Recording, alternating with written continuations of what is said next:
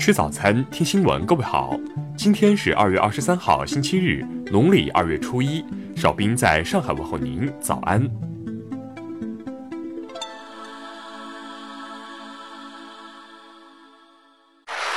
首先来关注头条消息。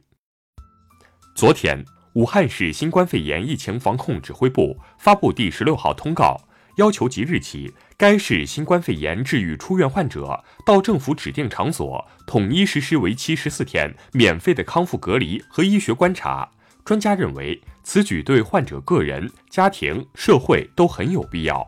华科大同济医院基础医学院病原生物学系教授李华介绍，目前感染新冠肺炎患者出院的标准是体温恢复正常三天以上。呼吸道症状明显好转，肺部影像学显示急性渗出性病变明显改善，连续两次呼吸道病原核酸检测阴性。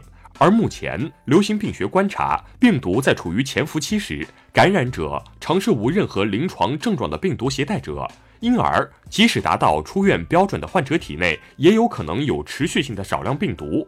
同时，标本采集的严格性和困难程度也对核酸检测的准确度造成了一定的影响，可能会导致假阴性的结果。此外，患者出院后因恢复期机体免疫功能低下，可能有感染其他病原体风险，所以建议出院康复患者继续隔离两周，以确保安全。下面来关注国内方面的消息。国家卫健委昨天表示，武汉、湖北其他地市。全国其他省份新增确诊病例均呈下降趋势。随着湖北内挖潜力以及全国对口医疗力量持续驰援，确诊病例存量正在加速消化。商务部昨天表示，疫情发生以来，我国外贸外资消费受到短期冲击，但从长远看，我国在全球产业链中的地位和作用不会改变。香港特区政府计划安排第三架包机于二十三号凌晨接返滞留在日本横滨“钻石公主号”游轮上的香港游客，具体人数预计几十人。据商务部监测，全国有百分之八十以上的农产品市场恢复了经营，五十个重点农产品批发市场，二十一号蔬菜的总交易量比一号增加了百分之二十六点四。截至二十号。全国通过各种贸易方式，共进口了超过五十亿元的医疗物资，其中口罩十三点七万只，防护服一千五百五十三点三万件。截至二十一号，武汉纪检监察机关共查处问题三百五十八个，问责处理六百二十人，涉局级干部六人，处级干部一百二十七人。国家卫健委发布通知。决定将新型冠状病毒肺炎英文名称修订为 COVID 十九，与世界卫生组织命名保持一致，中文名称保持不变。生态环境部昨天通报，一号至十九号，各地生态环境部门累计对六千九百余个饮用水水源地开展的监测结果表明，未发现受疫情影响饮用水水源地水质的情况。下面来关注国际方面的消息。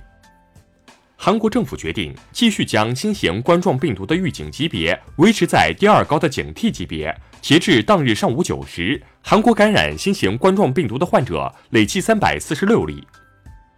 美国卫生官员二十一号表示，美国正在为新冠病毒社区传播的可能性做准备。若开始社区传播，企业和学校将被迫关闭。英国内政部表示。新版蓝色封面护照将于三月初核发，取代1988年以来采用的酒红色封面。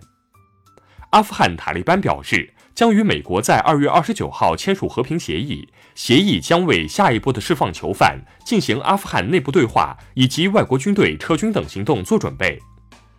马来西亚方面表示。此前对新冠病毒检测呈阳性的威士特丹号游轮乘客，在最新检测中呈阴性。